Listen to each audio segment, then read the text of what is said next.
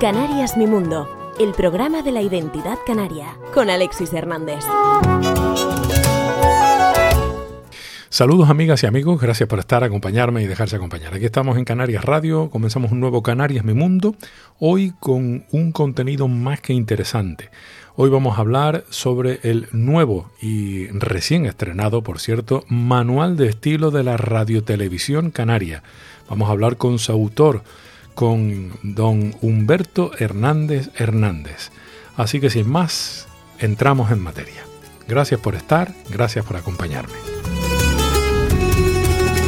Canarias Mi Mundo, con Alexis Hernández. Don Humberto Hernández es doctor en Filología Española y catedrático de la Universidad de La Laguna. Ejerce la docencia en esta institución y en sus líneas de investigación hay que destacar las que ha utilizado para centrarse, sobre todo en la lexicografía y en relaciones entre el español y los medios de comunicación y en cuestiones de enseñanza de la lengua tanto como lengua materna como lengua extranjera. De hecho, su discurso de ingreso en la Academia Canaria de la Lengua, la cual preside, todo se ha dicho, eh, versó en torno a norma lingüística y norma mediática en los medios de comunicación canarias, canarios.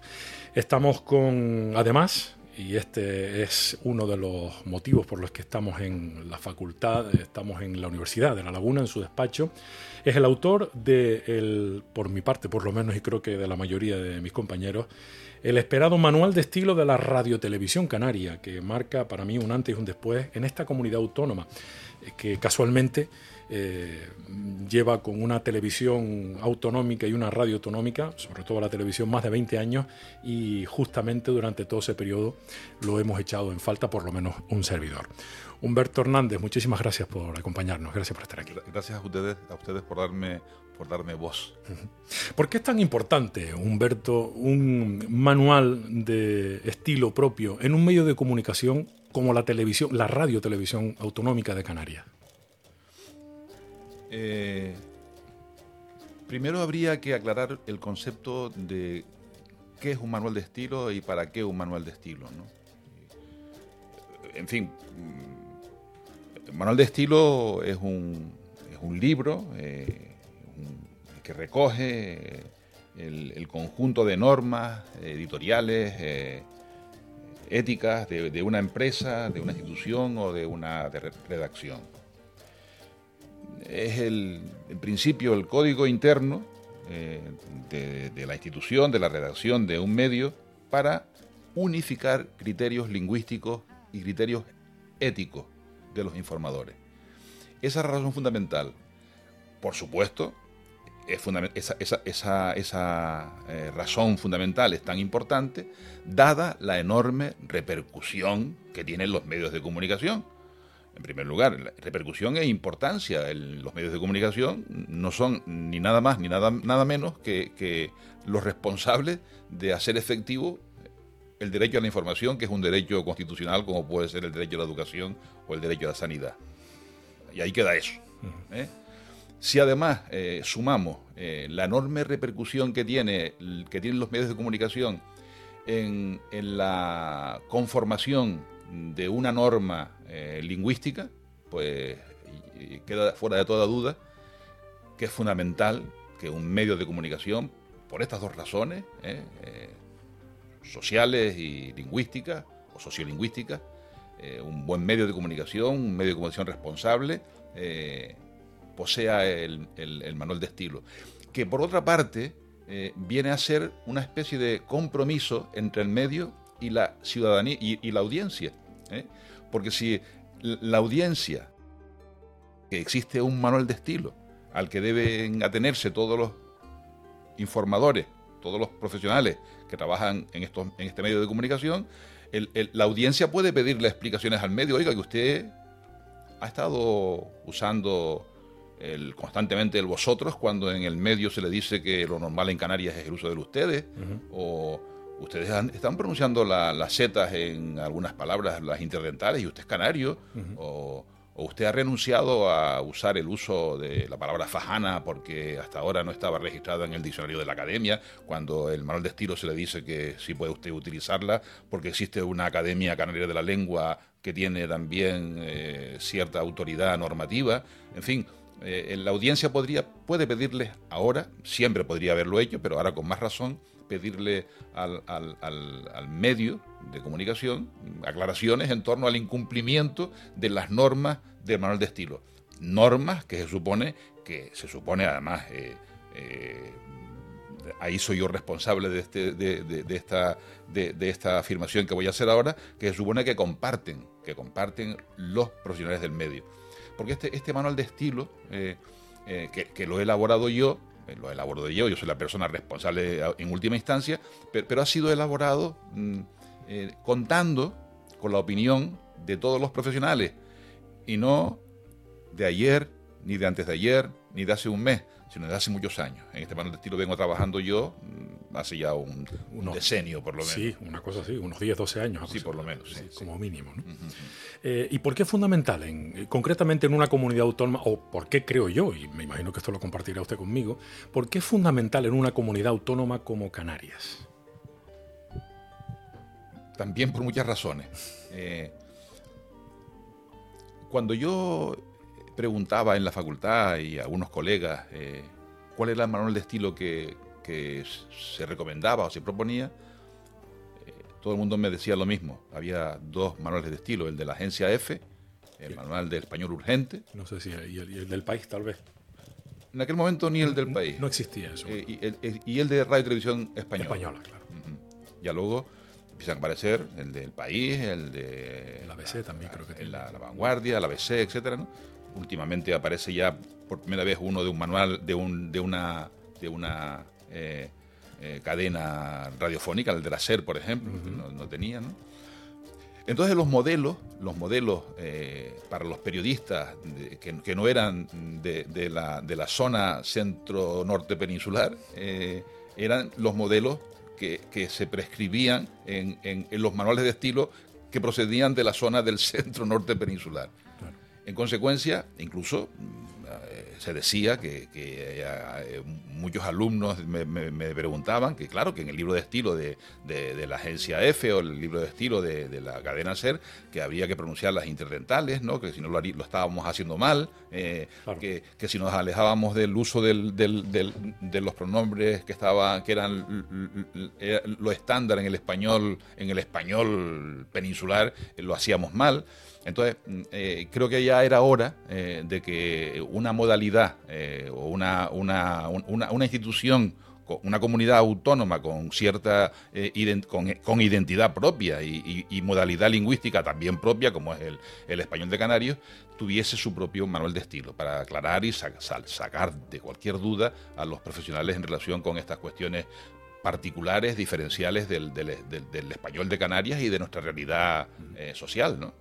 Eh, es un manual que además puede ser perfectamente extrapolable a otros colectivos, no es exclusivo de la radio televisión. Ah, no, no, no, todo lo contrario, es un punto de partida tal hay, vez. Hay que partir de la base de que la preocupación ha surgido de, de, de este, de este, del ente Radio Televisión Canaria, ¿no? Pero desde luego esto puede ser eh, quien, lo consiga, si, se pone a la venta o no sé cómo, cómo se divulgará esto, ¿no? Pero desde luego tiene, yo creo que puede ser útil y, me gustaría que fuese útil eh, que, el esfuerzo que, se ha hecho en, su realización pues tuviese algún tipo de, trascendencia o importancia. Lo está haciendo, eso por descontado, y lo será en, mayor medida, estoy absolutamente seguro. Eh, a este respecto, leo textualmente en la página 27 del manual, en Canarias, y esto no puede negarse, la influencia de otras modalidades a través, lingüística se entiende, a través de radios y televisiones peninsulares de gran penetración puede dificultar la natural conformación de una norma dialectal propia. Esto un poco es lo que eh, podríamos interpretar como el proceso de aculturación que hemos eh, padecido durante durante la existencia, desde la existencia desde 1956 con televisión española y mucho antes con, las radios. Yo, eh, me he atrevido en algún momento a hablar de, eh, desde el punto de vista lingüístico, vamos a sí, por, supuesto. asuntos, ¿no? Eh, de, interferencias lingüísticas de otros medios de comunicación en el español en Canarias. Mm, vamos a ver, el, español es, un conjunto de dialectos, ¿no? El español no es una lengua que se habla en, en Castilla y luego lo demás son dialectos, no, no. El español es el dialecto que se habla en Castilla, el que se habla en Andalucía, el que se habla en Canarias, el que se habla en México, el que se habla en la zona andina, Argentina, Uruguay. Ese conjunto de, dialectos eh, constituye la lengua española. Y, todos están al mismo nivel. No hay ninguno que diga que, del que pueda decirse este es el mejor y este es el peor. este es el original. Este es el original. En fin, el neutro que suelen bautizar. el neutro, que eso es horroroso. En fin, me, da mucha pena que el español, que pudiese haber una norma neutra del español, pues en fin, eh, esa, esa asepsia. Nos empobreceríamos. Claro, totalmente. Además es una cosa tan, tan, tan humana, tan, tan, tan íntima, tan personal como es la lengua, que se nos quiten las peculiaridades sería terrible, ¿no? Digo que eh, eh, en, realidad eh, en las modalidades dialectales a las que acabo de hacer referencia, por, ejemplo, la modalidad andina, la, modalidad argentina o del cono sur, la mexicana, en fin, mm, se han ido conformando de una forma natural porque, porque, porque son lo que son. Y, los medios de comunicación argentinos escriben en, la modalidad argentina y, hablan en la modalidad argentina es, naturalísimo que un, que un argentino pues pronuncie la she que pronuncia, que use el vos en lugar del tú, sin ningún tipo de problema. Pero no hay interferencia, Porque no hay interferencia. Aquí tenemos la permanente interferencia en fin, eh, valórese en el sentido que debe valorarse, no, no como algo Lingüística, lingüístico del español, del español castellano, del español peninsular. Desde que nos levantamos, yo siempre pongo el mismo ejemplo, ¿no? Yo, yo soy uno, un, oyente, de, vamos, un amante de la radio, conecto la radio y, ya estoy recibiendo el español castellano. Y estoy recibiendo español en que se distinguen las S de las Z, en que se hace uso del vosotros en lugar del ustedes, en el que aparecen las S finales eh, a, a pico alveolares, en el que se, existen solo autobuses y, en fin. Eh, y, tengo que esperar a las 7 menos cuarto, creo que es, para que en la cadena en cuestión, eh, en fin, eh, se emita desde Canarias. Y, se emite, hay una emisión de Canarias que dura 5 o 10 minutos. Una desconexión. Para luego otra vez volver otra vez a conectar con la. O sea que la norma que yo estoy recibiendo es la norma castellana extrainsular.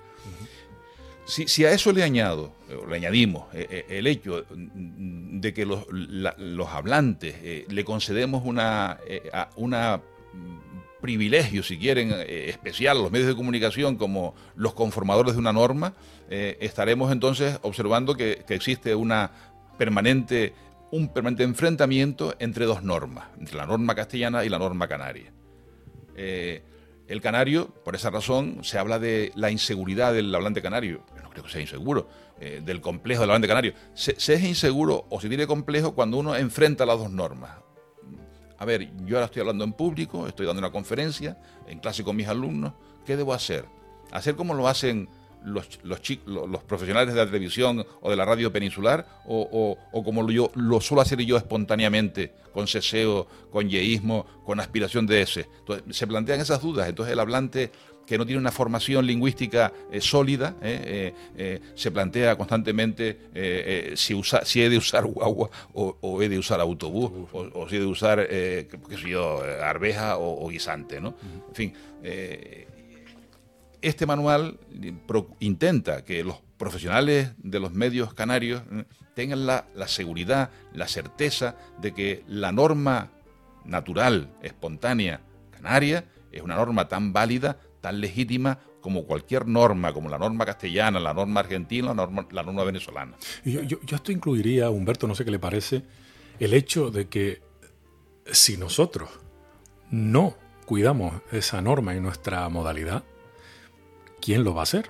Claro, claro. Estamos condenados entonces a que se, desvanezca, ¿no? Sí, sí. Estamos condenados a que se desvanezca. Salvo, salvo, salvo lo que estamos salvo haciendo. que la protejamos y, en fin. Y,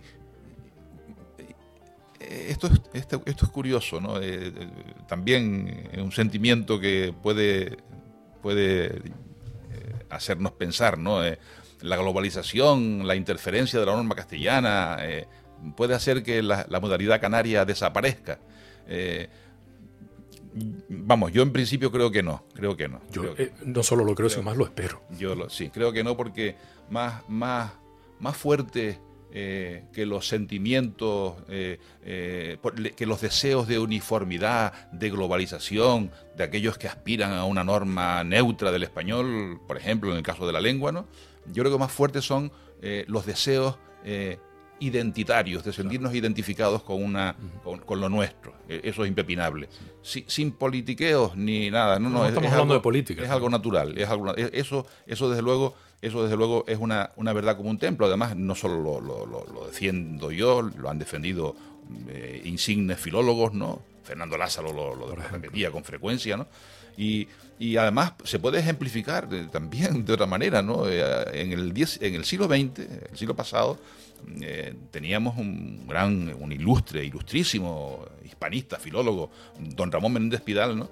que, decía que, en fin, tanta, tanto preocuparnos con, con las modalidades dialectales cuando eh, la influencia de los medios de comunicación, de la radio, televisión, iba a ir poquito a poco eliminando los rasgos dialectales y, y constituyendo, conformando una única modalidad universal del español por supuesto, en la que don Manuel, don Ramón pensaba era la modalidad castellana, que era la prototípica, que era la prototípica, que era la modélica, que era la única, vamos. Pues el tiempo no le ha dado la razón eh, eh, por lo, en esto, ¿no? Don, Ramón, insisto, fue un, vamos, un grandísimo, uno de los grandes filólogos del español, pero en esto desde luego no, no, no, estuvo muy acertado. ¿eh? Las normas, las normas no, no se han ido, al contrario, ¿no? A pesar de la, de la interferencia de la, de la, norma castellana en Canarias, ¿eh? en, el, en, el, caso de la pronunciación, por ejemplo, cada vez se han ido acusando, y no es, que, no, es que yo defienda que hay que acusar los rasgos, ¿no? pero la propia evolución de la lengua ha ido a que se mantengan nuestras características. Yo, yo no, no observo eh, ningún retroceso en relación con el ceseo. Yo no veo que nadie quiera, se, quiera distinguir eh, eh, S de Z. Eh, yo no observo que nadie intente pronunciar las S finales. Bueno, hay excepciones, tampoco es un rasgo tan, tan generalizado, o sea que hay, hay zonas de Canarias en que se pronuncian las S finales, aunque no son las S finales peninsulares. Digo que no se, al contrario, al contrario, el, la aspiración mm, no solo se mantiene, sino que se ha ido acusando más. Eh, eh, eh, el CSO, por supuesto, se mantiene. incluso en el plano del léxico, yo no, no, no veo a ningún canario que, prefieran llamar al, al, gofio de millo, harina de maíz, eh, en fin, tostada, ¿no? En absoluto, ¿no? Gofio de millo. La palabra millo está ahí viva, eh, vivita y coleando y, nadie la rechaza. Como no la rechaza, nadie rechaza la palabra guagua o alongarse o totizo o, en fin, o heito, ¿no? O sea que no veo yo, no veo yo eh, esa, esa, esa pérdida lingüística que nos llevaría a una globalización o neutralización indeseada, desde mi punto de vista, porque culturalmente sería un empobrecimiento. Hombre, hay muchísimas palabras relacionadas con actividades agropecuarias, ¿no? del campo, de la, de la, de la, de la agricultura, eh, la ganadería. Eh, jolines, qué pena que... Chico, pero es que eso no es, eso no es un problema de, globalización, eso es un problema de, las, que la sociedad ha ido cambiando. Ya, si, ya si, la, si en lugar de haber un arado hay una, un, moto, un motocultor, no sé cómo se llama el aparato este mecánico, ¿no? Pues la, el arado, la palabra arado no desaparece, pero sí las partes del arado que, tenían nombres muy específicos cada una de ellas, ¿no? Cada una de ellas, o sea que eran... Se perderán con el tiempo. Se perderán, claro. Como, Porque se pierde el arado. ¿no? Como se pierde la, peseta y aparece el euro, como se pierde, en fin. Hay, también otras interferencias a las que, de las que deberíamos cuidarnos, y no solo en Canarias, ¿no? Pero bueno, hablamos de, Canarias. Y son, pues, por ejemplo, los anglicismos. Esto sí que tiene que ver con, este mundo globalizado y de redes sociales en el que estamos conectados con cualquier parte del planeta en la que otras normas y otros términos se imponen sobre los términos en español. Esto es un aspecto que también se, eh, destaca. Sí. De todos modos, mm, voy, a ser yo eh, quizá el, abogado, del, diablo. del diablo de mi propio manual, ¿no? Eh, pero no, no, eso lo digo por ahí. primero aclarar que, deberíamos aclarar que el, el, purismo nunca fue una buena actitud en relación con la lengua, ¿no? Las lenguas no son sistemas simétricos puros son impuros, mestizos. Eh, el español se ha ido conformando, sí, con una base latina, ¿no? Pero luego se introdujeron muchos elementos del árabe, como ejemplos, poner ejemplos aquí sería ahora del árabe, del, del, francés, del, del, catalán, del, portugués, del, inglés, en fin, del inglés.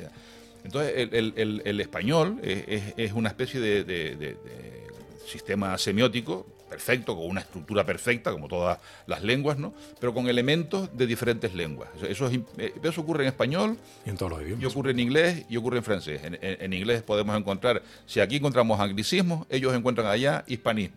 Seguro, seguro. Vamos desde tortilla a casino, en, fin, hay tantas palabras que, que, están en el inglés que son presentes en el español, eh, no tantas como del inglés al español por razones de tipo cultural. ¿no?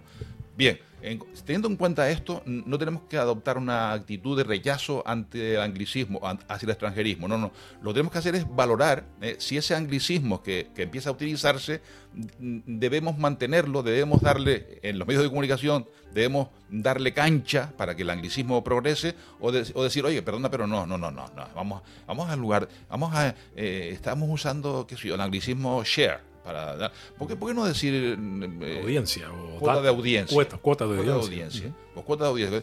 Pues, pues de esa manera eh, estaremos rechazando ese anglicismo que, que es innecesario. Que es innecesario. Pero hay otros anglicismos que son completamente necesarios. En fin, yo me planteo ahora, en fin, cómo, cómo llamar a un libro que es un éxito de ventas, ¿no? Pues un éxito de ventas. Hombre, pero si ya existe el término bestseller, pues... Todos lo conocemos ya. Sí, lo conocemos eh, oye, que tengo un malestar eh, en el cuerpo, en el estómago por un viaje que, hice desde América hasta aquí. Eh, ah, si, ya usamos la palabra inglesa que tengo jet, lag, pues chicos, no pasa nada, ¿no? Eso sí, podemos, podemos tampoco rechazar así, por no, no, sino buscar la alternativa al, al, término inglés que se nos quiere, que se nos quiere colar por esnovismo y estoy usando una palabra inglesa, esnovismo, eh, por esnovismo, podemos rechazarlo siempre y cuando tengamos un sustituto en español. Vale. ¿eh? Pero, pero, pero, pero, no, pero no por sistema, ¿no? Hay, hay muchas palabras, muchas palabras eh, inglesas o francesas o, o, en fin, o turcas, ¿no? que, nos entran porque, porque se, se, ha, puesto de moda un deporte, una actividad o una religión foránea, ¿no? Entonces, en ese caso lo que, lo que sí tenemos que hacer es adaptarlas, ¿no? Adaptarlas y no ser, no, no, adoptar una, una, actitud, si quieren, eh, mm, eh, casi casi de, de, servilismo ante, ante aquello, ¿no? Eh, alguien me decía, pero es que nosotros estamos hablando, diciendo aquí la punta del iceberg, cuando hay que, hay que decir la punta del iceberg. No, no, perdona. En inglés era iceberg. Y, y hemos, tomado, hemos tomado la palabra iceberg pero en español y se ve. y se ve. O sea que hay, hay que ser conscientes de, que las palabras muchas veces se aclimatan en español de Canarias tenemos, igual la gente lo ignora, pero también una, serie de anglicismos importantes, ¿no? aparte de los ya típicas papas, papas, ¿no? Papas quineguas y papas autodate, que, son marcas comerciales, King Edward y Up to Date. O, los cambulloneros, ¿no? Que también tenía, bueno, no sé. Eso yo más bien, eh, bueno, esas expresiones. creemos que más bien el cambullonero que pueda tener sus raíces en el inglés, la, hemos tomado directamente del portugués, me parece, no si mal no ah, recuerdo la, etimología. ¿no? Bueno, pero, tenemos otras, otras palabras. Palabras incorporadas. sí, sí, y la gente ignora que, no, sabe que piche, por ejemplo, eh, en, más, más usada en las islas occidentales, eh, en, lugar de asfalto, pues es un anglicismo, eh, y del que se ha formado no solo, la, no solo tenemos la palabra piche, sino incluso el verbo empillar, ¿no? Y, y empillado, ¿no? Eh, en fin, y tenemos el, la chercha, la chercha, que es eh, una, el, cementerio en donde todavía una chercha en zonas turísticas como en el puerto de la Cruz, por ejemplo, ¿no? donde enterraban sus muertos los, los, los, ingleses, la religión anglicana, ¿no? Eh, pues es un anglicismo de, church, claro, claro, y, en fin, y en Las Palmas todavía, en zonas de Las Palmas, se habla del naife, del naife, del naife como cuchillo, eh, naife, otro anglicismo clarísimo, ¿no? Tenemos anglicismos también incorporados. y, incorporados y además con historia. con tanta historia que la gente ignora que, el queque también sea un anglicismo. sí, por lo del cake, supongo. Claro, exactamente. Aunque yo soy más de bizcochón, ¿eh? bueno, depende. Esa es otra cuestión. Que son, esa es otra cuestión. ¿Es lo mismo o no es lo mismo? Esa es otra cuestión importantísima. ¿no? A veces eh, la incorporación de una palabra de otra lengua o de otra modalidad lingüística eh, eh, es positiva para, nuestro dialecto porque lo, enriquece. Lo enriquece. el hecho de que la, que, haya habido una interferencia con la palabra eh, en lugar de, de, guagua, el medio de transporte guagua, autobús, pues ha llevado a que, a que diferenciemos eh, guagua y autobús. Una guagua no es lo mismo que un autobús. Eh. el, autobús es el de los turistas, ¿no? La guagua es, la, de, la, del servicio regular. Estamos introduciendo una matización, con lo cual estamos enriqueciendo nuestro léxico. Tenemos guagua y tenemos... Guagua es un canarismo, sí, y autobús también es una palabra de... No es un canarismo, pero es una palabra del español de Canarias, no lo podemos negar, ¿no? Y lo mismo ocurre con esto, ¿no? entre el queque y el bizcochón, y, ¿entiendes? Pues hay diferencias, ¿no? A veces uno, uno preferiría que fuesen generalizadas en todo el archipiélago. No. Pero no son generalizadas, ¿no? Pero, pero sí, para unos el bizcochón es el redondo, el que no tiene, el que solo está hecho con harina, huevos y leche, y para otros es el que tiene harina, huevos y leche, y además le ponemos algunas pasas y algún fruto seco, eh, o sea que hay distinciones entre bizcochón y queque según la composición de, la masa eh, en la que se hecho, e incluso para muchos la forma, si es circular o es, piramidal, en fin, etcétera.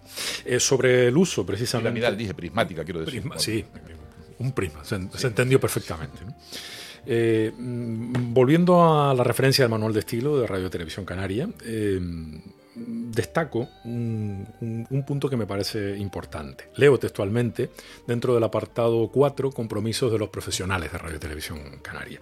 El periodista de Radio Televisión Canaria promoverá la difusión y el mantenimiento de una norma lingüística culta del español de Canarias y evitará eh, esos vulgares y cualesquiera otros que se sientan con formas eh, poco valoradas de la modalidad del español en Canarias o de Canarias. No hará comentarios del tipo, y aquí es donde está el quid de la cuestión, como dice el mago, o para decirlo en canario, o como decimos en las islas, como decimos en mi pueblo, u otras expresiones similares.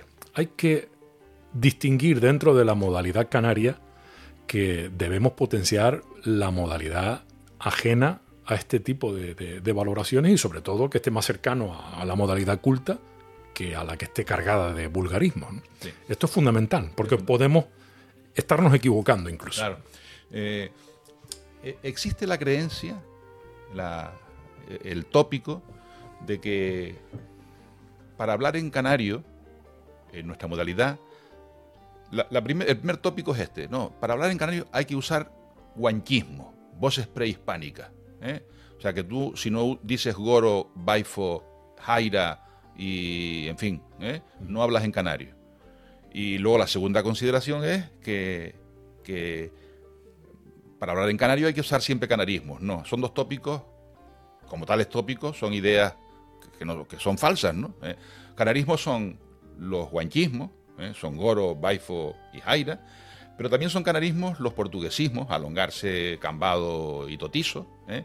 y son portuguesismos los muchos americanismos que tenemos, y son, y son canarismos los muchos, eh, en fin, voces del, del español peninsular, andalucismos que hemos heredado, afrecho cigarrón cosas por el estilo. Todo eso, todos esos son canarismos, ¿no? Pero bueno, eso, esos canarismos, esas voces que son particulares del español de Canarias, constituyen un porcentaje bastante reducido de la totalidad del español de Canarias. ¿eh? Eh, tan reducido que, apenas supone, que sí, en, un contexto normal, apenas, hablando normalmente, apenas supone, no sé si llega a un 1%. O sea que... ¿Un 1? Sí, si acaso, si acaso.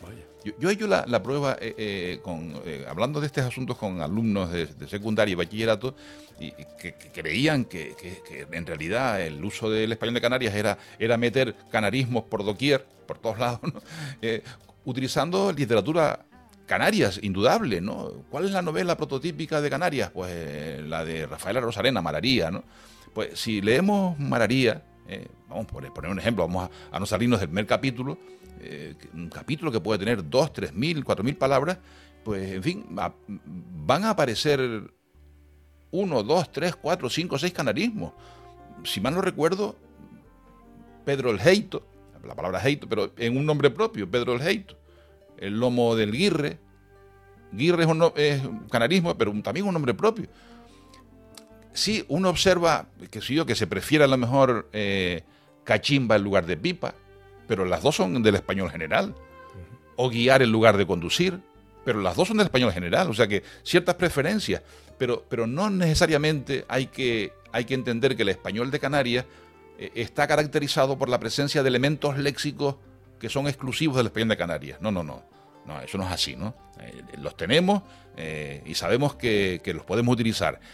Además hay que saber que esos elementos léxicos del español de Canarias, como el resto de las palabras del español, pueden pertenecer a diferentes niveles socioculturales, pueden ser propios de diferentes situaciones comunicativas. Del mismo modo que uno, eh, hablando español general, eh, eh, es capaz de, decir, bueno, ¿qué digo aquí? Can, perro, chucho, o sea, elige una posibilidad de entre las muchas que la lengua le ofrece, de acuerdo con la situación comunicativa. Yo no, yo no voy a decir ahora que me mordió un can, pero sí puedo escribir que había muchos canes en aquella, porque la situación comunicativa es aquella es más formal. Pues lo mismo ocurre con el español de Canarias. Hay, hay palabras del español de Canarias que son normales, estándares en cualquier situación comunicativa, yo no voy a estar preocupándome en buscar alternativas a millo, ni a gofio, ni a guagua, ni a empatar, ni a endulzar, que también son canarismos, ¿no? En absoluto. Pero sí me plantearía eh, si debo, puedo utilizar el, canarismo eh, eh, ajecho, hacer una cosa, eh, una palabra muy frecuente en, labores agrícolas, lo hice ajecho, o, o sorribar, me lo plantearía, una sorriba a lo mejor eh, o, tengo un guineo, o, ah. perdón, esto es un guineo y tengo un, un gilorio, eh, que también son canarismos, pero son más propias de situaciones comunicativas, coloquiales, familiares, e incluso hay canarismos que son vulgares, como los hay en español general. Y la gente no entiende que, esos canarismos puedan, puedan ser también, puedan ser insultantes, como, como ocurrió últimamente, que alguien llamó a otro boyaboba y le dijo, no, perdona, pero es que eso es un canarismo, sí, es un canarismo, pero insultante, ¿no? Claro, es un insulto, Hay que tener cuidado con eso, ¿no? Eh, eh, del, mismo, del, mismo, modo que las palabras en el español general eh, están perfectamente, perfectamente, distribuidas en registros para apropiarlas a cada situación comunicativa, también los canarismos pueden aparecer eh, eh, en esa gradación de canarismos, mm, vamos, vulgares, eh, claro que los hay, insultantes, coloquiales familiares, rústicos y canarismos que ya eh, eh, no tienen ningún tipo de connotación porque todos los canarios los usamos con toda normalidad y, tanta normalidad que ya han trascendido las fronteras del, español de Canarias. ¿no? Eh, si se hace gofio en Venezuela, ahí se, seguirá llamando gofio. ¿no? y, si se planta un tajinaste en la China, aquello será siendo tajinaste. ¿no? Este aspecto Mm, se cuida de manera especial en este manual de estilo, porque la responsabilidad de los y las periodistas, de los comunicadores y las comunicadoras, es doble en este caso. Digo este manual de estilo de Radio y Televisión Canaria. Los que trabajamos en medios de comunicación, los mm, que utilizamos la, norma canaria, la modalidad canaria, eh, debemos cuidar especialmente aspectos de este tipo porque lo mismo llevamos muchos años confundidos y confundiendo. Eh, la norma culta con la vulgar y el ser canario o no ser canario en función de eso, de, por ejemplo, el número de, términos que utilicemos. Este, este es un aspecto especialmente cuidadoso y con mucho detalle redactado dentro del manual. Sí. Yo, sigo, bueno, sigo por, en primer lugar la, lógica, ¿no? Este, aquí no hay nada artificial, ¿no? La lógica y mi formación filológica, ¿no? y pero siempre eh, he promovido, he dicho que, hablemos con naturalidad, que lo estaremos haciendo bien. ¿eh? Lo haremos mal cuando, cuando eh, a cada paso que demos en el lingüísticamente hablando, nos planteemos si lo estaré haciendo bien o mal. ¿Estaré pronunciando bien la S final? No, vamos a hacerlo de entrada con naturalidad y ya verán que, lo hacemos bien. Yo creo que cualquier persona eh, canaria, ¿no? O, andaluza o argentina, eh, hablando con naturalidad, como habla con sus amigos, lo, hará igualmente bien. O sea que no. Eso sí, eh, hay situaciones comunicativas en las que, en las que hay que en las que hay que pensar, ¿no? si, es de mayor trascendencia o la lengua escrita, ¿no? O sea que eh, un, amigo ya, puedo hablar, decir que es un buen amigo y un gran escritor eh, eh, colombiano, Héctor Abad Faciolince, uno de sus, de sus artículos magníficos que se llama En Román Paladino, lo, digo el título porque te recomiendo el artículo porque es magnífico y se puede encontrar por internet, dice que, que hablar es como, como el baile, ¿no? Como el baile, ¿no? Uno baila bien si lo hace de forma... Desde el momento en que uno empieza a pensar, ¿eh? Eh, si ahora doy un paso a la izquierda y otro para la derecha, ya se le, se le fastidia el, el, el, caminado, ¿no? Eh, o, perdón, no, él dice que sí, que hablar es como caminar. Ah, Mientras que escribir es como bailar. Eh, ya, eh, o, como la danza, ¿no? ¿Eh? Y hay que pensar lo que se hace. Pues bien, yo siempre sugiero y recomiendo a los canarios que, actuemos con la naturalidad que siempre nos ha caracterizado, que, ah, que seamos antes, que hagamos uso de ustedes en lugar de vosotros y, que la guagua sigue siendo guagua como lo, como lo hacen tenemos magníficos canarios, eh, eh, mientras que en otra época eso era, eso era, eso era insólito, ¿no? Ya hoy tenemos magníficos eh, exponentes del español de Canarias en medios de comunicación fuera del archipiélago, ¿no? Bueno, con esto bueno, no sé si podría dar nombres o debería dar nombres, pero bueno, ahí tenemos a contertulios magníficos en, la, en, en, las televisiones nacionales, ¿no? Como que yo, puede ser Juan Cruz, que habla español canario sin ningún tipo de problema. Eh, ahora, ahora está, ahora está hay un reportero que está emitiendo, dando sus reportajes y sus crónicas desde, desde la frontera con Ucrania, desde Polonia creo que está, eh, Nicolás Castellano, por ejemplo, eh, hablando en un español canario sin ningún tipo de con naturalidad, con espontaneidad, tanta que el otro día, el otro día si mal no recuerdo, una de sus crónicas que no estaba destinada a la televisión canaria, sino a la... Ah, él está trabajando para varios medios, la cadena SER, entre Exactamente, otros, sí. Y entonces... Antena 3 probablemente sería. Sí, entonces dijo, dice, sí, acaban de llegar, por cierto, tres guaguas con... Guagua. Dijo guagua. ¿eh? E, esa guagua llegó por lo menos a, varios millones de, oyentes de, España y de América. ¿no? Mm. ¿Eh? Eh, y bueno, aquello me alegró. Eh, bueno, ya desde luego la palabra guagua ya es una palabra casi internacional. No creo que nadie pregunte en la península como preguntaban en nuestra época eh, de, dónde, de dónde era si le preguntabas por la palabra de la guagua. No, ya hoy saben que la guagua es, es, una guagua. Es, el autobús, o el, autobús o lo que sea como dicen ellos. ¿no? pero digo que ya mm, somos podemos poner ejemplos que son representativos de que nuestra modalidad es una modalidad legítima y tan buena o tan mala como la hagamos los hablantes, ¿no? Cada hablante, por ser, por ser un hablante cuidadoso o descuidado, pero no por ser canario, vallisoletano o bogotano lo hará mejor ni peor. Desde luego. Humberto, el manual contempla fundamentalmente cuestiones de forma, pero también de contenido. Eh, ¿Es lo que se cuenta tan importante, en nuestro caso, en un medio de comunicación como cómo se cuenta?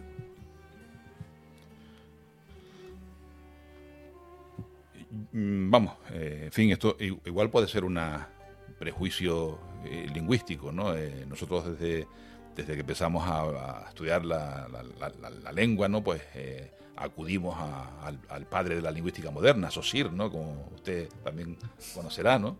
Y sabemos que todo el signo lingüístico está formado por una expresión y un contenido, ¿no?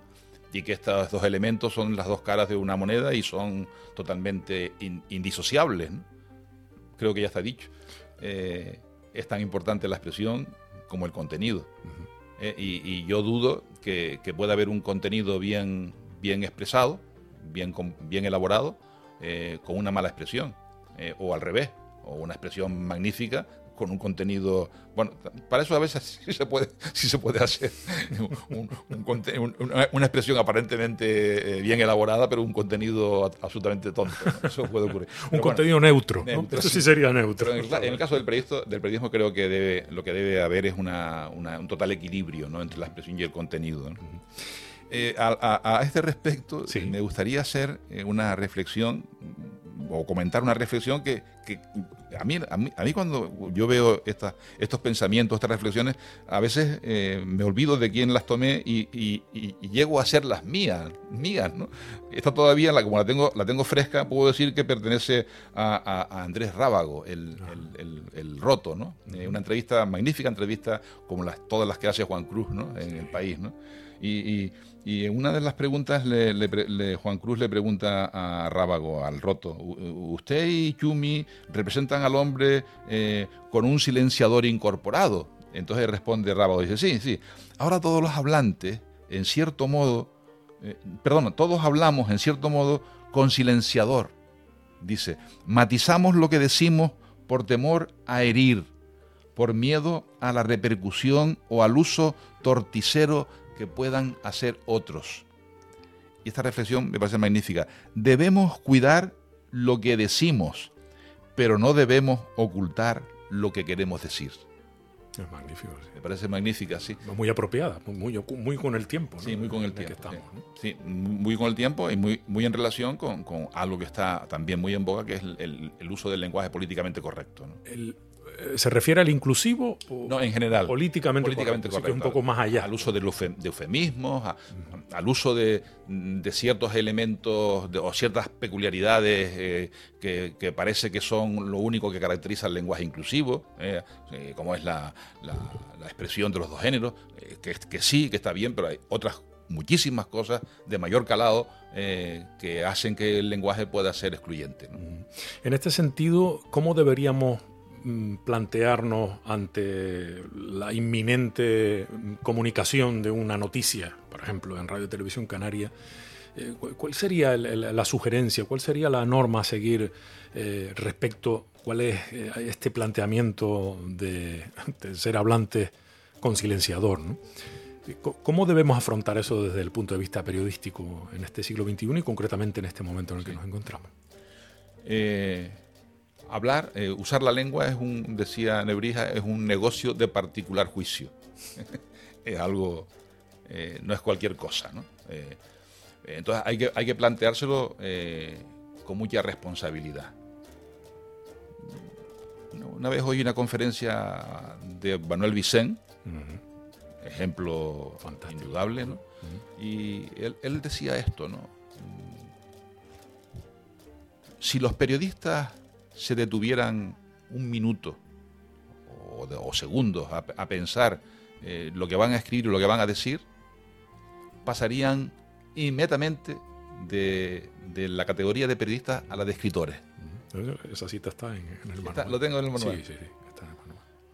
O lo que, lo que la, la, eh, la, fantástica de García Márquez, ¿no? Eh, la, mejor noticia no es la que se da primero, sino la que se da mejor.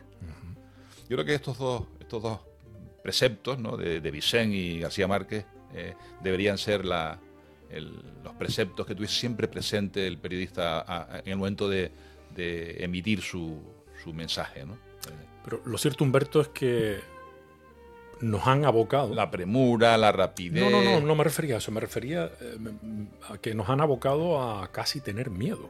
Ya a la hora de, expresar, eh, no opinión, porque los periodistas no deben, en principio no tienen por qué opinar, pero sí a la hora de contar algo, independientemente del calado y la importancia que pueda tener, eh, a veces los que tenemos un micro delante o una cámara, o ambas cosas evidentemente, llegamos a experimentar en este momento casi la sensación de miedo, no a equivocarte, sino a ofender o a ser enjuiciado por, un colectivo determinado, porque tú inconscientemente, mm, no sé, yo creo que eso es contraproducente. Y a esto le incorporamos lo de eh, el lenguaje inclusivo. Sí. Eh, se hace difícil comunicar con tanto precinto. Sí, sí, es difícil, claro. ¿Mm?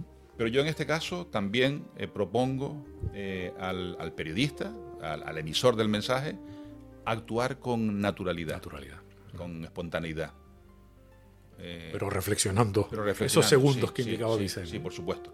Eh, mm, una colega de la Universidad de Sevilla, Lola Pons, a quien también recomiendo, tiene magníficos artículos de divulgación que publica en el país, y algunos libros que, también recogen estos artículos, decía eso, ¿no? Que, a ver cuando llega el momento eh, en que cada cual use la lengua como quiere usarla y nadie venga a valorar eh, su forma de, expresión en determinadas circunstancias. O sea que, que se considere normal, legítimo, que, yo opte por hacer, por hacer la, doble expresión de la condición sexual de una persona, ¿eh? ¿eh? hablar de los alumnos y las alumnas, de los profesores y los profesores, pero que también que se acepte eh, de aquellas personas que siguen entendiendo que existe un masculino genérico y que los alumnos y los profesores, eh, los alumnos y los profesores, pues son incluye, incluyen también a las alumnas y a las profesoras en ciertas, en muchas situaciones comunicativas. Es lo que yo defiendo. Si la situación comunicativa no, da lugar a que el resultado sea excluyente, la, la descodificación del mensaje, pues yo, yo entiendo que debe usarse por, una simple razón de, estilística, si quieres, o algunos dicen de economía lingüística que no, no más bien es estilística. Yo digo que yo usaría el masculino genérico. ¿eh? Antes estaba usted presente cuando llegó alguien preguntándome por la sala de junta y yo le dije, no, esta es la sala de profesores. Y ahí pone sala de profesores. No se me ocurrió en ningún momento preguntarle eh, o decirle, no, esta es la sala de profesores y profesoras. No, no, no. Yo di por hecho que diciéndole sala de profesores, que es como aparece todavía en el rótulo, ¿eh? Eh, se entiende que esa sala, en esa sala pueden entrar y salir y ocupar los compañeros y las compañeras de la facultad. Ahora, un poquito más arriba, siguiendo por el pasillo, llegamos a dos habitaciones a los servicios. Ahí sí se pone por fuera servicio de profesores y servicio de profesoras. Ahí sí es completamente necesario eh, eh, hacer eh, explícito el, género de ese sustantivo. Porque, ¿Por qué razón? Hombre, porque ahí, es verdad que, por razones obvias, ahí sí es verdad que es, imprescindible que el profesor sepa, el varón sepa dónde, dónde entrar y la, y la mujer también sepa dónde entrar. Pero en el caso este. O sea que yo, en este sentido, creo que, no se puede dar una norma. Eh, yo no doy, yo no doy, no propongo ahí una norma rotunda, absoluta, taxativa, no, no, en absoluto, nunca doy, no, me gustan los dogmatismos recomiendo, yo sigo, yo, yo creo que existe el masculino genérico, en muchas, como también el femenino genérico en muchos casos, ¿no? La policía, la iglesia y la santa no sé cuánto, pues son, son femeninos que incluyen a hombres y mujeres, ¿no? La profesión periodística, pues en fin, hombre y mujer. Pero yo soy partidario de que se use el masculino genérico o el femenino genérico cuando la situación comunicativa no da ningún no da lugar en ningún momento a que aquel mensaje pueda sentirse como excluyente. Ahora bien, si hay algún algún pequeño atisbo de que aquello pueda interpretarse como denigrante, como como en fin, como como excluyente. Eh, entonces, lógicamente, ahí sí, sí recomiendo que se hable de, los dos géneros. ¿no? Los, los, médicos y las médicas son, son personas responsables y, los limpiadores y las limpiadoras también y los enfermeros y las enfermeras. No, no, no decir eh, los médicos, las limpiadoras y los celadores, eh, unos en masculino, otros en... No, no, en esos casos hay que darles visibilidad perfectamente a los hombres y a las mujeres porque ambos realizan esa profesión. No hay que, darles, no hay que privilegiar el, masculino o el femenino. Y, puse este ejemplo porque es un ejemplo que, oí recientemente. ¿no? Eh, se hace referencia a todo el personal sanitario, pero los médicos son masculinos, las enfermeras en femenino, los, las limpiadoras en femenino y los y los y los, y los eh, celadores, los, los celadores en masculino. No, perdón, no, no. Yo, yo voy al hospital y me encuentro con médicos y con médicas y con enfermeros y enfermeras y con celadores y celadoras. O sea que... ¿Y, qué hacemos frente a esa, para esa imposición del uso debidamente del neutro? El chicas, chicos, chiques. Oh, por Dios, no, iba, iba a decir por Dios, pero no, no, retiro, no, no quiero... No metemos a la iglesia. No, no, no, ni la iglesia ni, ni mi opinión particular, no, yo es que no, yo no lo veo. Yo no, yo no veo. le pregunto por su opinión como experto. Mm, mm, la pregunta está bien formulada porque eh, me, dice, eh, me dice qué pienso de esa imposición. Cualquier imposición en, en, la lengua. Eh, parece que es una imposición. Sí, claro que sí. Como, como, como lo es en buena medida el obligado uso Masculino, del, femenino, desdo- del desdoble. ¿no? También es una imposición en, cierto- en algunos casos. ¿no? En fin, yo, eh, en fin, me parece una sobrecarga expresiva eh, salir a la puerta y decir, ven, que entren todos los alumnos y las alumnas, ¿no? Porque, porque yo pueda pensar que si no lo digo así, las alumnas se quedan fuera. No, no, venga, venga, todos los alumnos pasen para acá que vamos a ver los exámenes.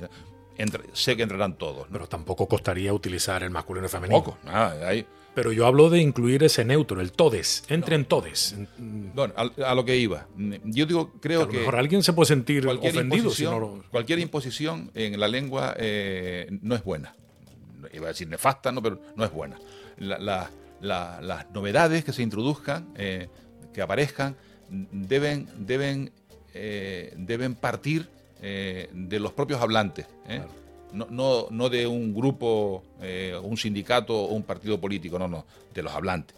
Cuando todos los hablantes decidimos que tal o cual palabra hay que incluirla, entonces la palabra la- hay, hay que utilizarla, la palabra se utiliza con, con total normalidad. Ahora bien, si, se, si se impone, se rechaza. Yo, yo siempre, eh, en estos casos, cuando hablo de estas cuestiones, propongo eh, estos dos, estas dos recomendaciones, ¿no? que, que la propuesta venga desde abajo y que la propuesta que se haga sea una propuesta fácil de, llevar a cabo. Eh, eh, hay, hay propuestas que son, usted dice, bueno, pues, que bien, es lógica, pero es difícil de aplicar. ¿eh? Y si vienen desde arriba, peor. Esta parece que viene desde arriba. ¿eh? Parece, ¿no? Bueno, no, claro, no, de, de- de- el hecho... no tengo los datos para corroborarlo, claro, pero claro, el simple yo lo escuché por primera vez a un, a un, a un ministro, una ministra en este caso. El simple hecho de que uno, de que a uno de entrada le rechine, ya parece una imposición. Por ejemplo, se ha puesto el grito en el cielo cuando alguien ha hablado de las miembros y las portavozas, ¿no? Yo no pongo el grito en el cielo por las, las miembros y las portavozas. No, no, es que la palabra decir portavoza es una, una estupidez porque ya la palabra voz es femenina y, portavoz es, es un... Bien, portavoz puede ser un nombre, un sustantivo que tiene los dos géneros, el portavoz y la portavoz. Pero tampoco ocurre nada si la palabra se feminiza y se dice la portavoza, no ocurre nada. Si todos los hablantes eh, llegáramos a- al acuerdo, que estos acuerdos se producen sin darnos cuenta, de que el femenino de portavoz es portavoza, yo lo aceptaría sin, sin aplicar ningún análisis lingüístico a ese femenino que se acaba de hacer. Lo mismo que con miembra. Es de miembro, miembra, pues bien. Ahora bien, lo que yo no, no admito eh, es que de, de arriba se me diga, no, no, hay que decir ahora miembro. A partir de ahora miembro. No, perdón, a partir de ahora no. no. A partir de ahora yo, yo esperaré eh, a ver qué piensan todos los hispanohablantes, ¿no? que es como la lengua funciona. Eh, La gente cree que, que- que uno puede eh, cambiar la lengua y además cree que cambiando la lengua cambia la sociedad. No, no. Uno no puede cambiar la lengua. La lengua la cambiamos entre todos. Es, es la institución más democrática que existe. ¿eh? Y cuando el- todo, toda la institución decide que aquello es un murciélago y no un murciégalo, que es como tendría que haber sido, que esa es la, esa es la forma etimológica, pues tenemos que aceptar que lo correcto es murciélago.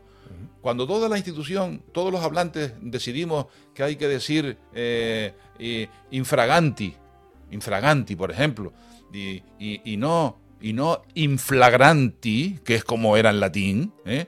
pues yo no tengo que estar a- eh, poniéndole ahora objeciones a, a esa decisión a- en la que todos hemos, hemos, hemos convenido, ¿no? Es- mira, será en latín será infraganti, inflagranti, pero todos decimos infraganti. Desde luego. No hay ningún es lo que es lo que ocurrirá en el futuro. Ya me adelanto a hacer. No me, no me gusta hacer predicciones en relación con la lengua. Eso, esto, esto es muy es, muy atrevido, ¿no?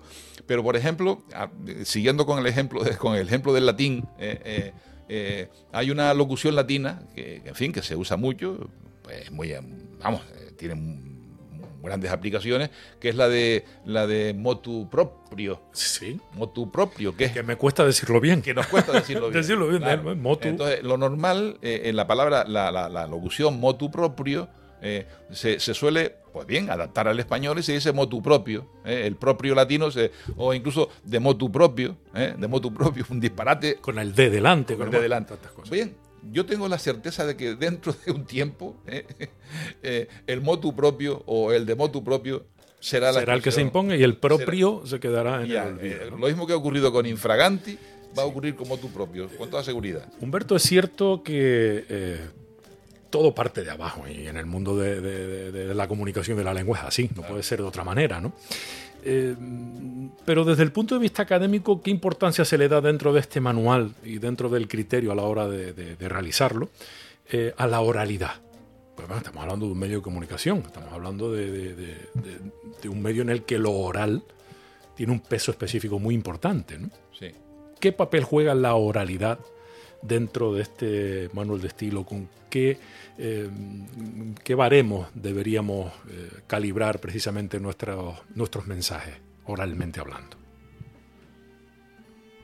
Si partimos de la base mm, de que la lengua es un sistema semiótico de naturaleza fundamentalmente oral, ¿eh? a la oralidad hay que darle la máxima importancia. La máxima importancia. La lengua, la, lengua escrita, la lengua escrita no es ni más ni menos que un sustituto funcional de la lengua, que es la lengua hablada. Consecuencia, la oralidad es algo de una importancia, de una gran importancia. Por cierto, aprovecho para, para, en fin, para reclamar, creo que no sé si en el próximo ley de educación se le va a dar importancia a este asunto, ¿no? Pero e, e, es, la gran ausente en, la enseñanza de la lengua en todos los centros, desde la, desde la primaria hasta la universidad. No se trabaja la oralidad, siendo, como digo, el, el, canal ¿eh? Eh, eh, fundamental de la expresión lingüística, Si esto lo trasladamos a, los medios de comunicación, pues que ya, en fin, no hay nada más que explicar. Eso sí, normalmente la lengua oral eh, es, más espontánea, eh, eh, la comunicación oral, la verbal auditiva, existe un, mayor, si quieres, descuido porque no hay interactividad y si yo he dicho mal una palabra, el, el receptor puede pedir aclaración. ¿Cómo dijo? Bisemanal. ¿Y, pero qué? Eh, ¿Dos veces a la semana una vez cada dos semanas? Entonces, el receptor puede, puede pedir explicación. Ahora bien, si yo eso voy a escribirlo, tendré que... Afinar. Afinar. Y tendría que decir eh, con una frecuencia bisemanal, es decir, cada dos semanas. Incluir la explicación. Incluir la explicación, porque bisemanal puede significar las dos cosas. ¿Entiendes? Entonces, en la lengua escrita yo he hecho esa aclaración. Bien, esto vamos a trasladarlo ahora a la oralidad en los medios de comunicación. ¿Por qué yo he hecho esa aclaración en la lengua escrita? Porque soy consciente de que la interactividad es difícil. si yo lo escribo, el receptor no me va a pedir explicación en ese momento. Pues bien, esta ausencia de interactividad es la que también caracteriza a la oralidad en los medios de comunicación audiovisuales. ¿Eh? Estamos usando la lengua oral, pero no podemos utilizarla con la misma espontaneidad con la que la, estamos usando nosotros aquí y ahora, porque hay interactividad. El, periodista que, emite su mensaje es una crónica, crónica eh, no, no, no, no tiene la no, no, no va a disponer de, la, de la posibilidad de que el receptor le diga oye que usted dijo guau el guardaautobús eh, o que usted dijo bisemanal y no sabemos lo que es no va entonces ahí tiene que afinar de la misma manera eh, que si estuviese escribiendo por eso yo eh, en algún momento he dicho, y, eh, mucha gente se queda... En varios, puntos lo menciona. Que, efectivamente eh, el buen periodista, en la mayor parte de los géneros periodísticos, debe ser consciente de que su texto, que va a ser oralizado, previamente debe ser escrito. Escrito, pero cuidado, yo, no escribo, yo no escribo de igual manera un texto que, va a quedar escrito que un texto que va a ser oralizado. Yo, yo escribo un texto que va a ser oralizado con, los mismos, las mismas claves eh, que el texto, eh, que el texto oral, que el texto oral, efectivamente. Pero que dé la impresión de que aquello que estoy diciendo eh, lo estoy verbalizando en ese momento, pero previamente lo he escrito. Eso es, esa es la norma general en los medios de comunicación, los, buenos medios de comunicación. Yo no, yo no veo a ningún presentador, ningún periodista que, que emita su crónica eh, sin un papel delante o sin el teleprompter, ¿no? no lo, lo, escribe previamente, ¿no? O debería escribirlo. Por lo menos toma sus notas, se, hace su guion. Exactamente. Esto es fundamental. A, a, este respecto hay una cita eh, que usted cita, valga la redundancia, en su libro, eh, en este libro, que es nuestro ya, si me permite, el Manual de Estilo de Radio y Televisión Canaria, eh, y hace referencia al conocido periodista Carlos Luis Álvarez, que dice en Cándido, ah, conocido como Cándido, quiero decir, que manifestaba, un periódico bien escrito es la mejor escuela para el buen uso de la lengua. Por supuesto. A esto le incorporo, dado el caso que nos ocupa, y una radiotelevisión es también o debería ser una buena escuela, tal vez una de las primeras escuelas para, para toda la población debería serla y debería serlo eh, y con lo que ello conlleva. con lo que ello conlleva sí. Con lo que ello conlleva. Porque bueno eh, perdón que, le interrumpa porque serlo lo somos. Sí claro. Lo podemos ser bueno hacer bien malo. bueno regulares sí. Digo que en el caso de la de la Radio Canaria por ejemplo que es una, institución pública eh, no solo deben serlo por una razón de ética lingüística o ética periodística, sino por una razón incluso, incluso eh, legal. ¿eh? La ley. Bueno, la ley justo en la que se, fundamenta la creación de la televisión. La ley los obliga a ustedes a que sean efectivamente la mejor escuela para el mundo. Yo no sé si para curarse en salud comienza el manual de estilo citándola precisamente, un poco como el punto, bueno, como uno de los puntos de partida, ¿no? Que amparándonos en esta ley, pues bueno, le hemos dado forma. Claro, claro, no, no, eh, ustedes, eh, en fin, esta, ley lo... Eh, por cierto, a este respecto, Humberto, ¿cuál ha sido la secuencia cronológica desde la idea concebida hasta ya tener impreso el, manual. Había un trabajo ingente y muy importante y laborioso durante muchísimos años, decíamos, pero eh, secuencialmente, cronológicamente, eh, ¿cuáles han sido los pasos para llegar a tener esto publicado finalmente? En cuanto al contenido, me refiero, evidentemente. Mm, en mi ejercicio profesional, eh, siempre, lo mismo que, en el caso de la lengua, siempre repito que el, buen uso de la lengua es hacerlo de acuerdo o con la adecuación conveniente a cada situación comunicativa. ¿eh? Yo he procurado adecuarme a mi situación profesional en cada momento. Yo, yo di clases en la Facultad de Educación, eh, formando maestros, y en aquel periodo intenté orientar mis clases a la formación de, maestros. los maestros, y al tiempo, hace más de 20 años, vine a la Facultad de Periodismo, también he tenido algunas asignaturas en la Facultad de Filología, pero mi, grueso fue periodismo y a partir de ahí pues empecé a adecuar mis clases a la formación de periodistas. Por supuesto, mis apuntes no eran mis, mis, clases, mis apuntes sí, estoy lleno de apuntes, lógicamente, yo siempre llevo, llevo, llevo apuntes, llevo notas, no, que no leo, normalmente no leo, eh, pero las llevo. Yo, en casa del herrero, cuchara de palo. Yo llevo muchos papeles y quienes han sido mis alumnos lo sabrán, eh, lo que reparto por la mesa, porque... ahora mismo tiene un montón de papeles. hay muchas citas que, que, que, por responsabilidad debo leer, eh, en fin, porque no son mías, ¿no? Y tengo que leerlas, ¿no?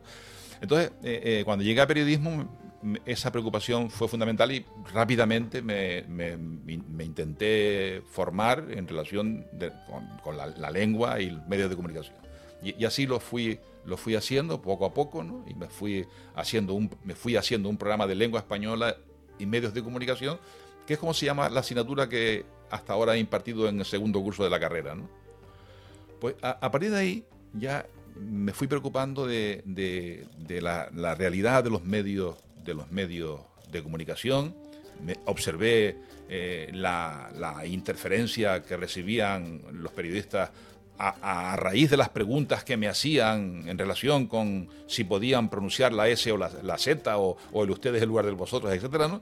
y, creí oportuno ir tomando esas notas eh, que yo, que yo eh, respondía a mis alumnos las empecé a publicar en, artículos, periodísticos, eh, que luego se publicó en notas lingüísticas. Por cierto, eh, últimamente pues también he seguido con otros artículos también relacionados. o sea que intenté o intento mm, ejercer la docencia eh, de la lengua española en relación con los medios de comunicación. hubo un primer momento en el que todas aquellas notas relacionadas con el español en los medios de comunicación canarios se publicaron en un, librito que se, llama, se llamó eh, Norma Lingüística y Español de Canarias. manual estaba mirando porque lo vi antes por ahí. para periodistas, sí, un librito de unas 100 páginas que también publicó el gobierno de Canarias, ¿no? Y, y, a raíz de ahí eh, me vinieron varias propuestas, entre otros el que a la sazón creo que era el director de la radio la radio Canaria. De la radio autonómica de Canarias Juan Carlos Mateu Juan Carlos. un amigo y gran profesional Juan Carlos Mateu. Juan Carlos Mateu. Juan Carlos Mateu pues en fin eh, vino a visitarme con, Candelaria. Estaba también Candelaria. Candelaria Delgado sí todavía permanece con nosotros. Eh, para, para proponerme por qué no iniciamos un manual de estilo para la radio edición Canaria yo, yo encantadísimo no ¿Vamos? Y, él me proporcionó todos los materiales eh, que, tenían a su disposición. Había algunas, no tenían manual de estilo, nunca lo tuvieron, sino notas eh, sueltas ¿no? sobre el lenguaje de la publicidad en, los medios canarios, ¿verdad? Pero bueno, que me sirvieron muchísimo. ¿no? Eh, además, él me orientó mucho en relación con la cuestión legislativa y bueno, Juan Carlos mm, fue el gran impulsor de que este manual sea ahora una realidad y esto fue hace ya por lo menos 10 años. ¿no? Sí, la Radio Nación 2008, pues, pues un par de años después, este, si acaso. Pues este, este, es el tiempo que, tardado que Pero con un trabajo de campo importante. Sí, sí, desde luego. Pues Juan Carlos, Juan Carlos, a Juan Carlos eh, le agradezco muchísimo y, los, y, y, la Radio y Televisión Canaria debe agradecerle eh, esa enorme preocupación. ¿no? Eh, pues bien, digo que a, raíz de ahí, a raíz de ahí empecé a elaborar ese manual y ya me perdí, Alexis, la pregunta en cuestión. ¿Qué, fue, ¿Cuál fue la secuencia ah, cronológica? Vamos muy bien, hemos empezado cómo nació la idea, cómo surgió el encargo y cómo cronológicamente o secuencialmente efectivamente. Y, transcurrieron esos años. Vamos, ya veo que es a base de tomar nota y buscar respuesta. ¿no? cada, cierto tiempo, cada cierto tiempo, pues mm, vamos, eh, habría los archivos correspondientes en el ordenador de este manual de estilo, de estilo que, se iba, que se iba elaborando y, eso sí, siempre eh, con un doble, un doble objetivo, ¿no? Eh, eh, seleccionar, eh, porque eh, alguien puede decir, hombre, esto, está, esto, esto es fácil de hacerlo porque es, casi un corta y pega, ¿no? ¿Quién, será, ¿quién será, el atrevido o atrevida? alguien, alguien, podrá decirlo, porque yo, yo sí, la, verdad es que ahí me atrevo, me atrevo a decir cosas eh, novedosas, aunque están, aunque están consensuadas con los profesionales de los medios, ¿no? ahí, digo, por ejemplo, mm, cosas que, que pueden ser una aparente contradicción de la norma, ¿no? Yo ahí digo abiertamente que los profesionales, que los periodistas que no pertenecen al español, que no son hablantes del español meridional o canario, ¿no? Eh, cuando vean un canarismo que se escribe con Z, que lo, pronuncien con S, porque esa Z, esa Z ahí, la Z de Yaiza no representa una interdental, o la Z de, de, de, Tazacorte, son, son palabras canarias, de origen prehispánico, ¿no? Que, tienen una letra Z por una razón ortográfica de, de hipercorrección, pero que nunca representaron un fonema interdental. O sea que por muy distinguidor que se sea ¿eh? y que distinga casa de caza, ¿eh? cuando pronuncias la palabra yaisa o la palabra tasacorte o la palabra o el sustantivo nausea o otros, nombres canarios, pronúncialos con S, por favor, que es como se dan de pronunciar. O sea que ahí e, esa norma no está en ningún lado, está en el manual de estilo y la, y la, damos nosotros, la doy yo con el respaldo de, la, de los compañeros de Radio Canaria o como recomiendo que, eh, que, se le ponga la tilde al solo eh, eh, en, en, el, en, el, texto del, del, teleprompter, ¿no? Porque eso va a ayudar al, al, al locutor, al locutor a que mm, emita con las pausas necesarias esa, ese mensaje. Porque si, si yo no veo la tilde, que, según la norma ya no la lleva, yo no sé si aquello es un pronombre, es un adjetivo o es un adverbio. Entonces, el presidente eh, eh, se presentó solo ante los medios audiovisuales, eh, puede leerse de dos maneras. El presidente se presentó solo ante los medios audiovisuales. O el presidente se presentó se presentó solo ante los medios audiovisuales. Pero ahí no influye la coma. es que ahí no hay coma. no hay coma. Ahí no hay coma. O sea, ahí la, la, pausa. O la pausa más que la La pausa solo la daría eh, el, el, hecho de entender que el solo es adjetivo o que es adverbio. Y eso no lo sabemos ¿eh? no lo sabemos si no le ponemos la tilde. Esta discusión voy a invitarla a que la mantengamos en una siguiente eh, edición en la que tengamos también presente a nuestro común amigo Ramón Alemán. Ah, sería estupendo, sí. sería muy apasionado. Pues, y vamos, eh, esto puede parecer una, una, una que estoy proponiendo una no, desde luego lo que no, lo que yo no recomendaría nunca que la lengua escrita, que va a quedar escrita, se, se, introdujese algo contrario a la norma ortográfica que, es la única, por otra parte, la única norma eh, que merece un respeto absoluto, ¿no? Las otras normas, la, norma del léxico, por ejemplo, incluso en algunos aspectos la gramática, eh, pueden tener ciertas matizaciones, ¿no? Y yo puedo, yo puedo, puedo concluir que, es, que es muy legítimo el uso del, del, ustedes van en lugar de vosotros vais, o, que eh, incluso también me atrevo a decir ahí que el, el infinitivo, el, el condicional de rumor puede ser legítimo dentro del periodismo, eh, condicional que la, que la academia o la norma académica rechaza, ¿no? Eh, a estas alturas estarían reunidos los, sindicatos con no sé Pues bien, yo creo que está, está tan extendido ese condicional de rumor que, seguir rechazándolo como algo eh, anómalo dentro del español me parece, pues no, yo ahí me pongo del lado de los periodistas, vamos. o sea, digo que, que que, este manual eh, que no es un simple corta y pega, ¿no? sino que cada, cada una de las cosas que yo he puesto ahí ha sido eh, objeto de una... Si, si, yo me hubiese limitado a cortar y pegar, eh, el resultado hubiera sido esto, ¿no? Mm, hubiera sido, hubiera sido coger la ortografía de la academia, que tiene 700 páginas, coger la gramática que tiene otras mil, mil y pico, y coger el diccionario que tiene cinco mil y pegarlo todo. No, no. Entonces, ¿por qué no está la ortografía, no están esas diez mil páginas ahí? Porque yo lo que he hecho es una selección eh, de las cuestiones ortográficas, gramaticales y léxicas que yo he concluido, de acuerdo con mis consultas y, vamos, y mis trabajos, y mis encuestas, ¿no? que yo he concluido que son los, los principales problemas que suelen plantearse los profesionales de los medios de comunicación.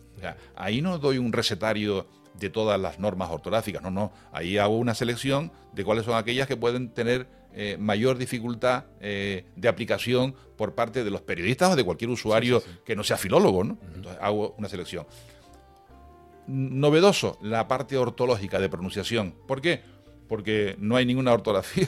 La academia nunca se eh, en esta a lo mejor hay algunas cositas de, ortología, de pronunciación, pero nunca se arriesgó a, hablar de la norma del español, del español del español general, porque no hay una única norma de pronunciación, hay muchas. Entonces la academia ahí, para no cogerse las manos... No se mojó, ¿no? No se mojó. Yo ahí me he mojado, lógicamente, me he mojado, ¿no? He dicho lo que, lo que, yo, lo que yo sé, lo que, lo que sé como filólogo, lo, lo que sé por tener la fortuna de estar en una, en una institución como la Academia Canaria de la Lengua, ¿no? arropado por dialectólogos del máximo nivel, ¿no? Eh, y desde luego, eh, la parte gramatical, como he dicho, pues algunas novedades relacionadas con el español de Canarias y, en el léxico pues lo mismo. he, incluido un capítulo importante en relación con, los, neologismos, los, los anglicismos, ¿no? en donde les propongo a los periodistas de radio y televisión eh, que, en fin, pronunciaciones cuando hay que mantener el anglicismo o, la alternativa en el español general si el anglicismo en cuestión no tiene, no tiene una, traducción todavía. Es un manual, es una publicación totalmente actualizada, se produce, eh, se produce un hecho en la vida cotidiana y, automáticamente es parte de este reflejo, sobre todo en lo que se refiere, en lo que se refiere a, acontecimientos de índole mundial. Hablamos del coronavirus y del tratamiento dentro de la, por ejemplo, ¿no? dentro del medio de comunicación en cuestión, eh, las informaciones sensibles, que hay un capítulo especial y muy importante, las relacionadas con violencia de género, con suicidios, con personas con discapacidad, con personas desaparecidas, algo que lamentablemente es una realidad y que también debemos cuidar mucho, cuidar mucho a la hora de, contar. La, verdad, en honor a la verdad, eh, he de decir que ahí no me, no me explayé. Eh, eh, vamos, como, como alguien pudiera esperar que me tendría que haber explayado, pero es que yo doy por hecho que gran parte de estas cuestiones pertenecen a, a, la, formación periodística, digamos, ¿no? Efectivamente. Y además está ya contenida ahí si la legislación está muy clarita, ¿no? hago referencia a la, a las leyes que, tienen, que tienen que ver con este tipo de informaciones. Y evidentemente este manual de estilo de Radio Televisión Canarias se complementa con las maravillosas publicaciones, por ejemplo, de la Academia Canaria de la Lengua. Si alguien tiene algún tipo de duda, sobre todo los grandes y magníficos diccionarios en los que usted ha tenido una participación importantísima. Eh, no solo en las publicaciones, sino también en la, en la, en la, institución. En la, propia institución, abierta. Eh, hay, interactividad. Eh, en fin, ahí tenemos una, una, página web ¿no? en la que cualquier ciudadano puede puede consultar y a la que puede dirigirse eh, con consultas o con propuestas que deseen hacer, ¿no? Creo que, creo que es una institución, vamos, no sé si está, puedo decir que está feo que yo lo diga, ¿no? siendo miembro, pero creo que es una institución que está, está en fin, justificando su existencia, cosa que inicialmente, de la que se dudaba inicialmente, eh, vamos, con total, con total, con nuestros, igual, cometemos algunos errores, sin duda, ¿no? pero procuramos, procuramos eh, eh, cumplir con nuestros objetivos, que es la de...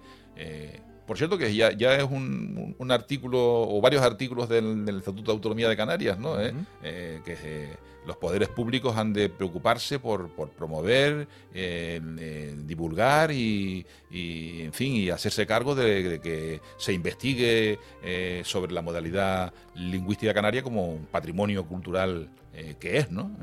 Que, no es algo novedoso, la propia Constitución, eh, en su artículo 3, eh, el primero habla de que el español es la lengua de todo el Estado, ¿no? pero luego, el español o castellano dice en la Constitución, pero luego se dice que las, modalidades dialectales son, son patrimonios culturales que hay que proteger. ¿no? Ya la propia Constitución lo, así lo, explicita. ¿no? Pues la Academia Canaria de la Lengua creo que en fin, es, la, encargada en este caso de fin, de hacerse, de, responsabilizarse de esta, de esta, de esta preocupación o, en fin, no sé, o artículo estatutario, ¿no? desde luego. Ya para finalizar, Humberto, eh, me gustaría saber en, en, quién pensó como público objetivo, evidentemente, periodistas y personal de Radio y Televisión Canaria, pero además de nosotros, ¿En quién pensó a la hora de, elaborar este manual de estilo? yo creo que esto tiene un público que puede ser mucho más numeroso que exclusivamente el periodístico y trabajadores y trabajadoras del ente público Radio Televisión Canaria. ¿A quién va dirigido este manual? ¿A quién le gustaría que llegara este manual? Como, decía antes, el manual eh, eh, no solo es el, documento por el que han de regirse los, profesionales, sino que además es, es, la, prueba de que, de que el ente, eh, eh, la institución, la institución, eh, la División Canaria, se, se, compromete con la audiencia. ¿no?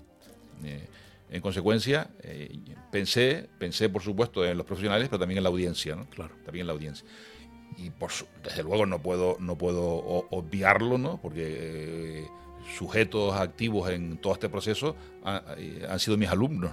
Eh, con ellos he contado sin que ellos lo supieran, lógicamente, pero sí, a veces lo sabían. Eh, me han servido como sujetos para, para hacer eh, reflexiones y proponerles algunas cuestiones, aunque normalmente, normalmente contaba con compañeros, con exalumnos que están ya en los medios de comunicación, pero sí, los alumnos siempre, siempre fueron unos unos sujetos eh, activos, eh, importantes en, este manual y en todo lo que yo publico. Y supongo que también directa o indirectamente, eh, personas iguales, académicos, algunos profesores y profesoras, supongo, en su día, también de una u otra manera, directa o indirectamente, me repito, merecen ser recordados, entiendo. Prueba de ello es una, la dedicatoria del libro a dos académicos que lamentablemente ya no están entre nosotros, Manuel Álvarez Guerra y José Antonio Samper Padilla. Me imagino que también hay una carga emocional importante cuando uno hace realidad un proyecto en el que seguramente, y con muchos cafés de por medio con ellos y con otras personas, eh, pudo compartir en algún instante de su carrera ¿no? profesional. Seguro que sí. Manuel Álvarez fue, además de un amigo, fue, fue junto con Ramón Trujillo mi, mi, maestro, ¿no? Eh, fue maestro en Trujillo diría que fue mi maestro en, mi formación global como filólogo, ¿no? Manolo Alvar, que en paz descanse, lo fue en el ámbito de la lexicografía, que fue la disciplina en la que yo más he trabajado y aún sigo trabajando. ¿no? José Antonio Samper, querido amigo, catedrático de Las Palmas, siempre estuvimos en labores académicas, incluso eh, él como presidente de la institución, yo como vicepresidente, luego pues nos turnamos, cambiamos los cargos, ¿no? una relación excelente, magnífica con él, con su mujer, eh, también catedrática de la Universidad de Las Palmas y, en fin, y, ahora pues lógicamente no puedo, no puedo olvidar otra persona que también tendría que estar en la... No tendría que estar y no está, pero en fin, eh, hace una semana dos semanas también falleció otro compañero de la academia, magnífico filólogo, persona encantadora y mejor amigo, Juan Manuel Pérez Vigaray. En su memoria también va dedicado a este manual, desde luego. Y a todos y todas cuantos de una manera u otra mm, algún día soñaron con, también tener eh, a disposición este, este manual de estilo y que ya no, no están entre, entre nosotros, ¿no? Y bueno, y, a seguir trabajando en, este, en esta línea, porque, esto, esto, es un primer paso. Claro, no, no, el, el, problema que tenemos los que nos dedicamos a la lengua, eh, que no lo tienen, por ejemplo, los arqueólogos o, en fin, eh, es que estamos trabajando una materia que, está, viva. Que está viva, en constante, permanente evolución. O sea que, lo que decía antes del motu propio, ¿no? Yo, me acuerdo que una, una, vez en una clase estábamos haciendo un ejercicio práctico de conjugación de verbos, de verbos y, y, estaba, y no sé qué verbo, qué verbo salió. ah, el verbo adecuar, ¿no? Eh, eh, y me acuerdo que la norma académica decía, el verbo adecuar se conjuga como el verbo, eh, a ver, yo adecuo, yo como averiguar, ¿no? Yo, yo adecuo, tú adecuas, él adecua. Entonces, por los alumnos que, profesor, yo adecuo y él, esto se, adecua, esto se, adecua. Y me, dijo aquel alumno, no, yo, yo digo yo adecuo, esto se adecua. Oye, pues es verdad, entonces reflexión sobre aquello, ¿eh? Se puede decir yo adecuo o yo adecuo, esto se adecua, esto se adecua. Pero en aquel momento, en aquel momento me acuerdo yo que la academia no daba ninguna opción. Si decías yo adecuo, lo estabas haciendo mal. ¿eh? o esto se adecua, hay que decir esto se adecua. ¿eh? con el tiempo, eh, aquella reflexión de clase que yo les dije, yo, que como antes decía, no, no solo ser dogmático, les dije, bueno, ya verán cómo la academia rectifica, ¿no? Seguro que sí, ¿no? Entonces, pues ya. Pero no rectifica, se adapta. Se adapta. Entonces ya la academia propone como las dos conjugaciones del verbo adecuar, eh, pues como averiguar o como actuar. Las dos son válidas, ¿no? Que, es, lo, que es lo más sensato. Esta, esta solución es buena porque en, en buena medida los manuales de estilo eh, intentan, intentan normalizar eh, o unificar eh, estas dobles posibilidades que nos da la norma. ¿no? Para, no sé si el caso de adecuar estar, lo tengo registrado en, pero en fin, pero si, si, lo tuviese, yo, yo, hubiera tenido que optar por una recomendación y decirle a los, a los, a los periodistas, aunque se puede conjugar de dos maneras, vamos a conjugarlo siempre como, como, actuar, por ejemplo. Lo hubiera dicho, para unificar criterios. Esa es una de las funciones del manual de estilo, unificar criterios y hacer que, todos ustedes se sientan seguros cuando usan una, construcción, una palabra, una conjugación verbal. Qué bueno. Eh, digo que bueno porque necesitamos. Sí, da, seguridad. Necesitamos esa, puesta en común y esa una unificación de criterio.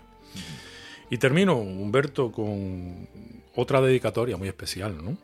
Mario, que ahora empieza a hablar, ha recibido la dedicatoria de, este primer volumen del Manual de Estilo de Radio y Televisión Canaria. ¿Quién es Mario? Hace. hace ya 30, 30 y pico. Desde el. A ver, el 90, 30 y contra está feo que yo no me acuerde ahora de la edad de, mi hija Marta. tiene 36, hace 34 años. Eh, eh, tenía dos añitos, Marta.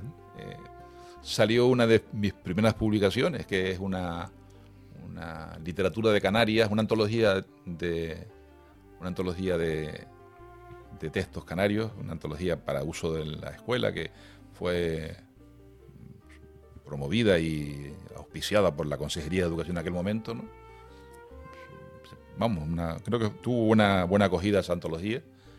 Y, Y la dedicatoria era así, a Marta, que ahora empieza a hablar. Pues 30... Mario, es el hijo de Marta. O sea, su nieto. Mi nieto, sí. Que también eh, eh, empieza a hablar y, ya empiza a, pasar. pobrecito, ya. Es una, delicia, ¿no? Eh, además, uno como filólogo está observando constantemente cómo, cómo se produce ese proceso milagroso de la adquisición del lenguaje, ¿no? Pues Mario es este, este enanito de dos años que me ha dado Marta, que hace 34 años también empezaba a hablar.